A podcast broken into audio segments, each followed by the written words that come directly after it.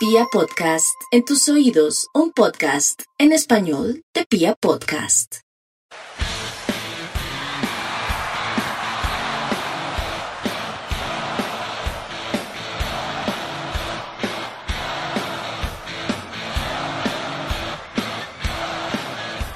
Hola, hola a toda la República Cardenal. Los saluda la Guardia Albirroba Azul, la única banda de la ciudad, y les da la bienvenida a este, el podcast oficial de todo el hinchada independiente Santa Fe. Radio Tribuna Roja. Retornamos al podcast oficial de toda la hinchada independiente Santa Fe después del masivo viaje que, que, tuvo la Guardia en la ciudad bonita, en la ciudad de los parques. Para eso tenemos a Piojo que nos va a estar contando todas las novedades que, que se vivieron en, en Bucaramanga. Y bueno, también tenemos al señor Mufasa que estará comentando las impresiones de lo que nos dejó este lánguido, muy lánguido empate. Señor Mufasa, ¿cómo me le va? ¿Qué hace Lancero, Diego? Un saludo a toda la linda hincha independiente de Santa Fe. Demostrado, más que demostrado que somos Santa Fe. Y, y dan ese acompañamiento que ya Diego nos contará más detalles a la ciudad bonita, a la ciudad de Bucaramanga. Escucharon, como siempre, no, mejor dicho, la fiesta la armó la guardia en el estadio del Bucaramanga. ¿Qué hubo, Pío, hermano? ¿Cómo le fue? Casi no vuelve, hermano. Yo Lancero, un saludo para usted, Mufasa, el equipo de comunicaciones de la Guardia y todos los santafereños y no santafereños que amablemente le dan clic a este podcast. No, bien, hermano, todo bien, no, nosotros regresamos ayer domingo sin problemas, todo salió muy bien y bueno, mmm, faltó un poco más de lo futbolístico, ¿no? Pero pues ya lo vamos a desarrollar más adelante. No, Piojo, si le parece bien, nos metemos de una vez a lo que fue el viaje. ¿Cuántos buses al fin viajaron? Porque se veía una banda impresionante. Lanza finalmente fueron 14 buses de la, de la barra, eh, que organizadamente pues salimos el día viernes a eso de las 2 de la mañana. Eh, digamos que el desplazamiento hasta Bucaramanga fue un poquito tortuoso, nos gastamos casi un poco más de 12 horas debido a, bueno, múltiples paradas, el estado de la carretera no era muy bueno, eh, algún bus que se varó, bueno, etcétera un poco desgastante y difícil el viaje, eh, pero bueno, finalmente llegamos casi que a tiempo para alentar a Santa Fe y sí metimos eh, entre los buses y gente que llegó por aparte y las personas que vivían en Bucaramanga, un poco más de 700 hinchas de Santa Fe acompañándolo al León allá en la, en la ciudad bonita, hermano. Una gran banda, Piojo, pero contémosle a la gente porque lo que recuerdo yo es que la bienvenida en Papi Quiropiña no era muy amable de parte de los bumangueses. No, Lanza, eh, yo personalmente hace 19 años no asistía al estadio Bucaramanga, creo que ese viaje fui con usted, creo que perdimos 4-0 en aquella oportunidad. Eso fue ya hace 19 años, Lanza, yo nunca volví a la ciudad de Bucaramanga y encontré todo muy cambiado, el entorno del estadio eh, mucho más organizado y bueno, con el trabajo que se ha desarrollado en el, en el espacio, en el, en, el, en el marco de Barras Colombianas por la Convivencia, pues hemos entablado unas muy buenas relaciones de códigos y de respeto con la hinchada del Bucaramanga.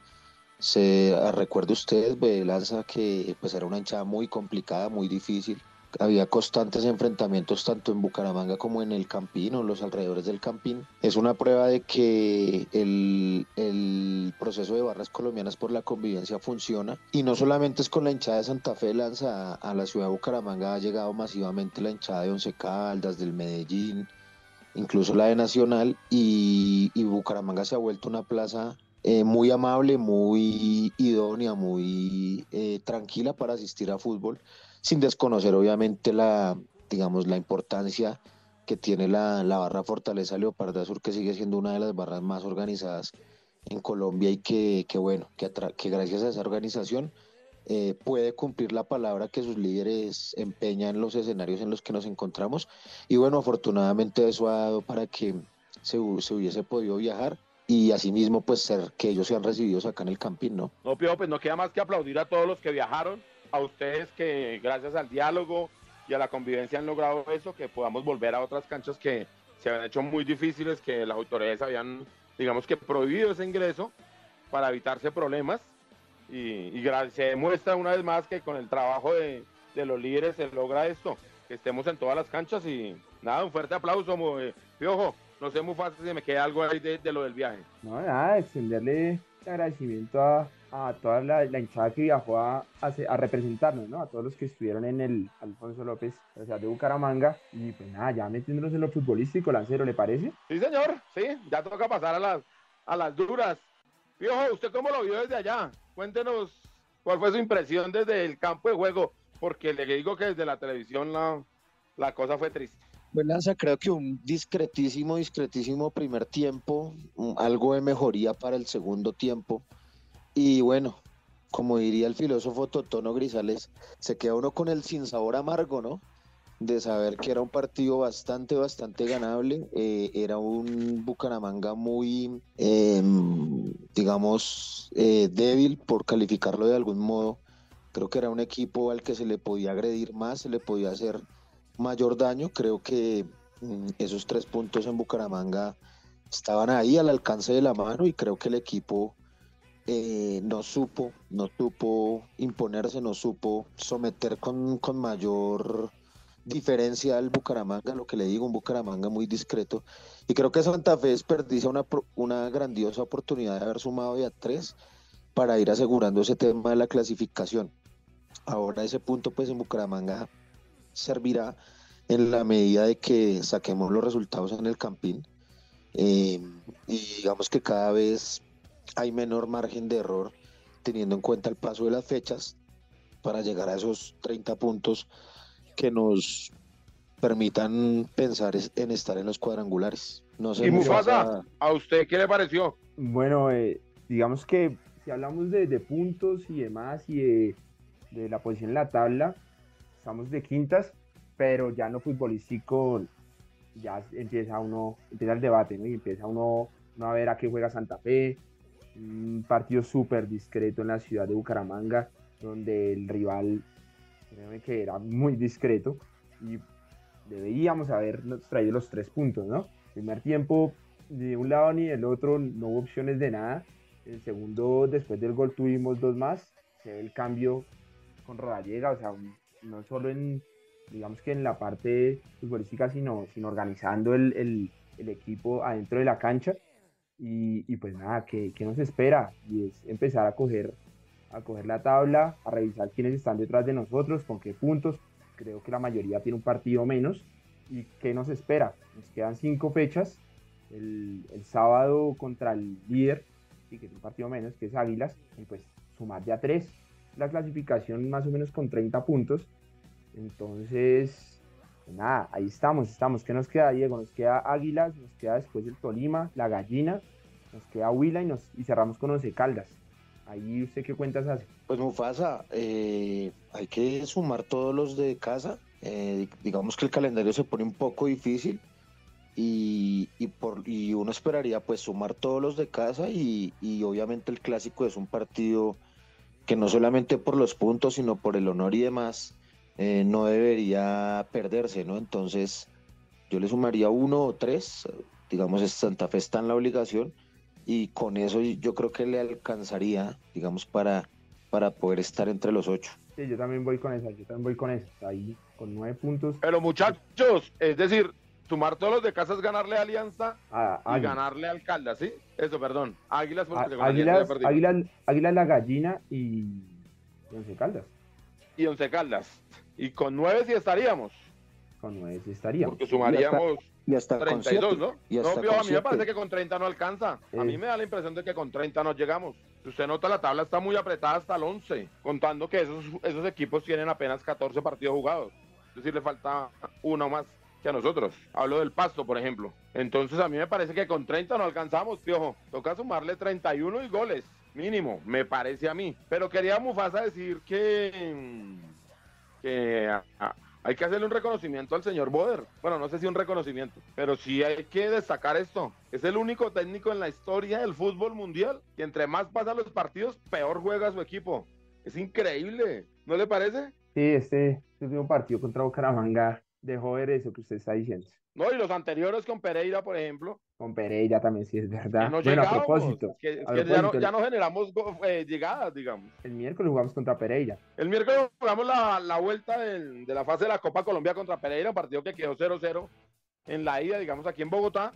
Y nos jugamos la vida ahí en la Copa Colombia contra el Pereira allá. Y ahí el sábado nuevamente jugamos contra, contra Águilas, que es el líder, y que es un partido muy, muy difícil. Total. Porque es un equipo que está armadísimo, y ahí nos vamos a jugar la vía. Y no sabemos qué va a hacer nuestro técnico, porque decidió rotar la nómina y dejar, digamos, que la titular en el banco.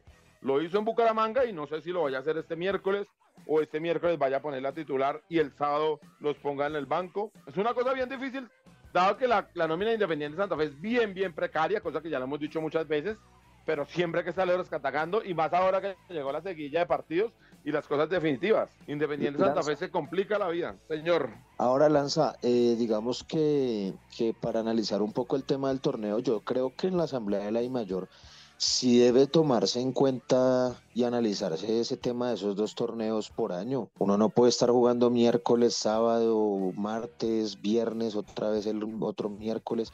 Eso está muy complicado, Lance. Yo creo que eso nos está costando en, a nivel internacional también. Debe analizarse el tema de un solo torneo al año. No importa que el torneo sea, no sé, entre febrero y noviembre, no lo sé, no lo sé con un parate a mitad de año, dependiendo del calendario internacional, no lo sé, porque ese tema, eso está muy complicado jugándose así, no, no, no se lanza. No, no, no quiero salir de, total, Se juega no quiero salir, los días. No quiero de salir en defensa, no quiero salir en defensa de Boer porque todos los equipos de la Liga Colombiana pues están sometidos y expuestos a este calendario, pero en honor a la verdad no hay tiempo de, de trabajar, o sea, Santa Fe, no sé, tra- trabajó el domingo y, y el domingo eh, ya, ya no se usa lanza, ¿se acuerda ustedes hace un tiempo que eran jornadas de recuperación para recuperar el plantel? Eso, eso como que ya no se hace. Y pues por supuesto de eso sobrevienen lesiones y demás. Yo sí creo que allí la Asociación Colombiana de Futbolistas Profesionales, con todo este tema que está tomando relevancia en torno al, al- la lupa que el gobierno nacional le está poniendo a ese tema del fútbol, debe plantarse muy fuerte frente a ese tema y defender un poco ese tema de los jugadores porque eso está muy complicado así lanza. No, es cierto, en Colombia se juega demasiado, pero es cosa de los directivos, piojo. Los directivos creen que entre más partidos más ganan, y eso no es cierto. Entre más partidos, menos interés, porque ya uno no sabe cuándo termina la fecha nueve y comienza la décima. Bueno, yo les Aquí hago se una juega de pregunta. domingo a domingo, señor. ¿Y, y ustedes creen que si el, el torneo, abriendo, porque esa era la discusión y la escuchaba en otros lados, donde el torneo se haga durante todo el año, la gente se va a ir a los estadios? Claro que sí. Los primeros partidos, qué no a ir el al equipo? final, empezar al final, Por- porque yo creo que la ¿por No, qué emoción... el no hay? fútbol colombiano lleva general- 75 años jugando, general- Mufasa, y de los 75 tal vez 60 se jugaron un solo torneo al año. Claro, Mofasa, pero ¿y por qué digamos, la le gente da- no va a ir al pero estadio? le- le- no le da más emoción, lo digo en general, la gente atiste más, digamos, en la recta final del, del, del torneo cuando ya son las finales, digamos, los octavos. ¿Y en qué va a cambiar No, eso no. si se hace un to- si se hace un solo torneo de, no sé, de febrero a noviembre con un parate a mitad de año y jugando domingo a domingo y dejando las fechas de Pues es que los, primer- para los, los primeros meses la gente no va a ir igual que, que los que como digamos ahorita se viene. Pues que igual. Pues igual que en las primeras fechas de los de los todos contra todos. Es una discusión y que la he escuchado en varios lados y la traigo acá a colación para escucharlos a ustedes. No, no, yo- no, es yo que, sí es soy que muy... aquí Mufasa sabe qué pasa, que los directivos creen, y eso es lo que está pasando. Muchos eh, hinchas ahora solo van a la final, porque lo otro ya no importa. Y como se juegan finales cada cuatro meses, porque es cada cuatro meses que estamos jugando una final en Colombia. A mí me parece que antes el campeonato pierde importancia. Si a mí me dicen cómo se debe jugar un campeonato, se debe jugar como en el año 2000. No sé si usted lo recuerde, tal vez usted es muy joven, pero es el campeonato más emotivo que tuvo el fútbol colombiano en mi concepto y el de mejor calidad. Se jugó un todos contra todos durante todo el año, clasificaron cuatro equipos a la final y se jugó un cuadrangular final. El último partido de ese año, los cuatro equipos que llegamos a, a- con, Con esa opción- posibilidad, con llegamos opción con opción de llegamos. salir campeón, ¿se acuerda, Piojo? Nosotros jugamos me- aquí en, Barra- en Bogotá contra el Junior Me y en acuerdo Cali América y Tolima. me acuerdo fue el del perfectamente lo que nos quitó ¿No fue el- Agustín Julio. Lo que nos Sí, quitó. Agustín Aldo, Leao- Leao hizo un golazo, me acuerdo tanto, sí. Exactamente con eso empató y, pre- y con eso evitó que el Junior fuera campeón y al que- final la América terminó siendo el campeón, pero fue un torneo muy, muy, de muy alto nivel, donde los cuadrangulares se jugaron a tope y las canchas llenas, todo. Y ese, mi recuerdo que el primero del todos contra todos iba a la Copa Libertadores, entonces también antes del torneo, desde el comienzo tuvo emoción y tuvo, digamos que, que una regularidad y, y un nivel muchísimo más alto. Aquí lo que Lanza, pasa es y, que y ahí se puede jugar con mayor importancia el tema de la Copa Colombia. Se le puede mejorar un poco el premio a la Copa Colombia y darle un poquito más de estatus y jugarlo ahí sí entre semana, no importa. Y, y, así dar, ampliar el calendario para que los equipos compitan internacionalmente de mejor manera, ¿no? No, Piojo, y hay que acabar con eso de que no se pueden jugar partidos simultáneos, porque todas las ligas del mundo puedan hacer eso y Colombia no puede hacer eso. Entonces, como no se puede jugar partidos simultáneos, se juegan dos el lunes, dos el martes, dos el miércoles, dos el sábado y uno el domingo. No, eso es una locura, hermano. Hay que intentar jugar solo entre viernes, sábado y domingo y eso ya es mucho. Sábado y domingo y no más. Claro, aparte que eso quitaría esos horribles horarios de lunes 6 de la tarde. Exactamente. Eh, Cierto, de pronto es que a Mufasa le gusta mucho ir a, el lunes a las 6 de la tarde a fútbol. Son pues los torneos, ya la, la, cosa de televisión y demás ya es otro tema. Pero es que eso no es. Esa es la razón. Esa es la razón. en Inglaterra. Digamos, la, la liga más importante del mundo hoy por hoy es Inglaterra, ¿o no? Sí, sí, sí. ¿Y cómo hacen? Se juegan partidos simultáneos, entonces ¿qué pierden? Eso no pasa, eso no es cierto que por televisión. Hermano, si no puede poner dos canales, dos señales alternas, estamos jodidos todos. Pero se tienen que jugar por lo menos cuatro partidos el domingo, que es el día de los juegos. Pero bueno, volviendo a eso que nos, definitivamente nosotros no vamos a arreglar, es el equipo que nosotros tenemos, que es el señor Boder que en condiciones normales, Piojo, yo pediría la salida del señor Boder porque no me parece que está haciendo bien las cosas. Lo que pasa es que si echáramos a Boder, ¿a quién ponemos hoy por hoy? No, Lanza, y otra cosa es que increíblemente el equipo está quinto con 23 puntos, weón, a pesar de lo pero si se ponen todos, todos, digamos, si el calendario se pone todos con 15 fechas, quedamos ahí, en el borde del octavo. Bueno, sí, pero con, con un equipo disputando la entrada no vamos a cambiar el técnico ahora. No, no, no, pero y además porque, como le digo, ¿a quién vamos a poner? No es el momento del cambio. Ya nos toca jugarnos con Boder, pase lo que pase, hasta que se acabe el campeonato. Pero yo soy, o sea, es que está haciendo cosas decididamente muy, mal, piojo. Yo, yo no puedo creer eh, lo mal que juega y lo mal que declara, además, porque es que es un señor que intenta salvarse. Y, y, vengo a contarlo porque no lo habíamos podido dialogar antes nosotros. Es horrible las declaraciones de Boder y cómo intenta salvarse él y quemar a los jugadores. Lanza, al principio, al principio del torneo, en este mismo espacio Radio Tribuna Roja, yo, yo, lo había comentado, no sé. Yo había dicho, el señor Boder va a tener que agarrar cuero, callo de dirigir un equipo grande y eh, saber declarar y arreglar los temas de puertas para adentro. Él aún no se ha enterado que dirige en un equipo grande, en Santa Fe, etcétera, y pues sale de manera muy desubicada a declarar. Creo que él ya no lo va a agarrar, no, no lo entiende, y bueno, ese es su estilo, él cree que él dirige una sub-20, una sub-17, donde le baja la caña a los jugadores y los jugadores más le van a correr. Pienso que está haciendo todo lo contrario y de no ser, pienso yo, de no ser por la ascendencia, por la honradez, por la jerarquía que tiene el señor Hugo Rodallega, ese equipo ya estaría parado, parado y el señor ya estaría afuera del equipo. Pero yo sí pienso que aquí es eh, clave, clave lo que hace el señor Rodallega y por ende, digamos que el equipo no se ha derrumbado, no sé, es como yo lo analizo. No, Pio, obviamente lo de Hugo es, lo más importante que tenemos nosotros, es el verdadero líder del grupo y es el hombre que nos lleva adelante, pero uno sí nota en varios jugadores, por no decir casi todos, que están yendo por cumplir, porque toca ir, como el trabajador que va a la oficina porque le toca, pero así que tenga muchas ganas, no. Y entonces uno los ve ahí intentando correr, pero Santa Fe es un equipo que entrega la pelota y se, no entregan, sueltan el balón y se desentienden por completo de la jugada. No tocan y van, no buscan la segunda jugada. No, y así es muy difícil, yo lo veo muy complicado. Aparte, ahora arma una, un esquema táctico que no entiendo muy bien, donde Biafara sí es lateral, lateral, pero a Iron lo manda más de extremo y entonces se queda sin respaldo y nos duele muchísimo la parte izquierda. No, no este señor está muy, muy complicado. Aparte quemó al pibe, digamos, eh, se fue con todo contra, contra Mantilla, ¿no? No, mentira, Mantilla no, contra Millán, perdón.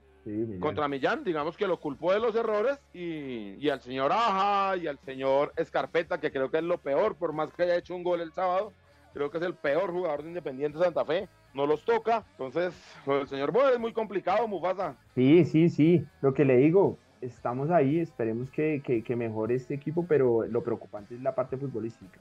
¿sí? y, por lo que nos queda y, por lo que pueda llegar a pasar. Y coincido con lo que dice Diego, no creo que a estas alturas el man vaya a dar un paso al costado ni que lo vayan a sacar y ojalá la, la cosa mejore, pero futbolísticamente no estamos... Ahora lo que sí lo que sí debe pasar Lanza en el medianísimo plazo es que eh, yo no sé, yo estaría eh, de manera cauta, sosegada, eh, metódica, buscando un técnico de verdad de jerarquía y el mando y el manejo que una institución como Santa Fe merece. Yo no sé si el señor Méndez, no sé, no sé, a uno ya le da hasta miedo porque puede salir eh, de Uber Boder para, no sé, para algo peor. Entonces, yo creo que se debería estarse moviendo en ese sentido y no esperando que el torneo termine, viendo qué técnico queda por ahí deshecho, qué equipo del Perú eh, no le firmó contrato a un técnico eh, random. Y, yo sí creo que las cosas deben estructurarse desde un cuerpo técnico de verdad, de verdad importante. Esto es Santa Fe y, bueno, si el técnico no lo ha entendido, pues eh, es hora que el señor Eduardo Méndez pues también lo entienda y, y, se ponga esa tarea, pienso yo, desde ya. Sí, Piojo, y para terminar este tema, estamos completamente de acuerdo en que para el año 2024, pase lo que pase ahorita, entremos a los ocho, salgamos campeones, vayamos a la Copa Libertadores, o quedemos eliminados y ni siquiera entremos a los ocho, Independiente Santa Fe tiene que cambiar de técnico porque este señor no dio la talla y no, digamos que no tiene la ropa para dirigir al primer campeón del fútbol colombiano. Mufasa, hablando del primer campeón del fútbol colombiano, el señor José Luis Fernández, más conocido como Perú, nos trajo unas hermosísimas fotos de Julio El Chonto Gaviria para la histórica Tribuna Cardenal. ¿Las estuvo viendo? Sí, señor. Sí, claro, sí, ya están subidas en las redes sociales de, la barra. Muy bonitas, ¿no? Buen trabajo el que hace ahí el señor Perú. Sí, hay una de la publicidad de una cerveza que tomó el Piojo, ¿no? Piojo, usted logró tomar de esa primera cerveza andina, que era una cerveza completamente diferente a la que existe ahora, de una empresa que era más importante en su momento que Bavaria. No, Lanza, aquí el que está trayendo los datos y, la nostalgia de esas cervezas, usted, yo ni sabía de eso, pero aprende usted, Lanza, muy bien. Y la tiene clara, no sabía hasta qué cervecería era, la verdad del empaque. No, para mí la cerveza andina es esta que conozco de ahora, hermano. No, no, primero que todo, eso que hay ahora, eso no es una cerveza, eso es una guapicha, pues. Qué fea. Eso es intomable. Te tomo morir caliente antes que eso, pues. Y segundo, eh, no, uno que es un estudioso de la cerveza.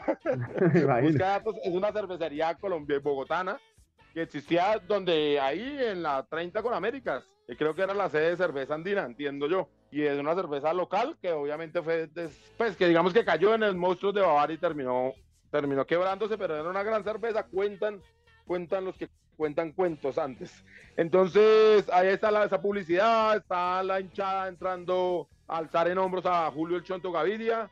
Y no, y está el equipo campeón de 1948, el que dio nuestro primer campeonato y nuestra primera alegría a toda la hinchada independiente Santa Fe. A nuestros oyentes los invitamos a que entren, señor. Tal vez Julio Chonto Gaviria sea como el primer ídolo de la institución. Sí, claro, sin ninguna duda. Y me parece que la pregunta seria es, ¿es Julio Chonto Gaviria el mejor arquero de la historia independiente de Santa Fe. Ahí la dejamos para que nuestros oyentes nos, nos, contesten y que entren a las redes sociales, por favor, que es donde pueden ver las fotos de las que le hablamos y, escuchemos al señor Perú que nos cuente de Julio el Chonto Gaviria.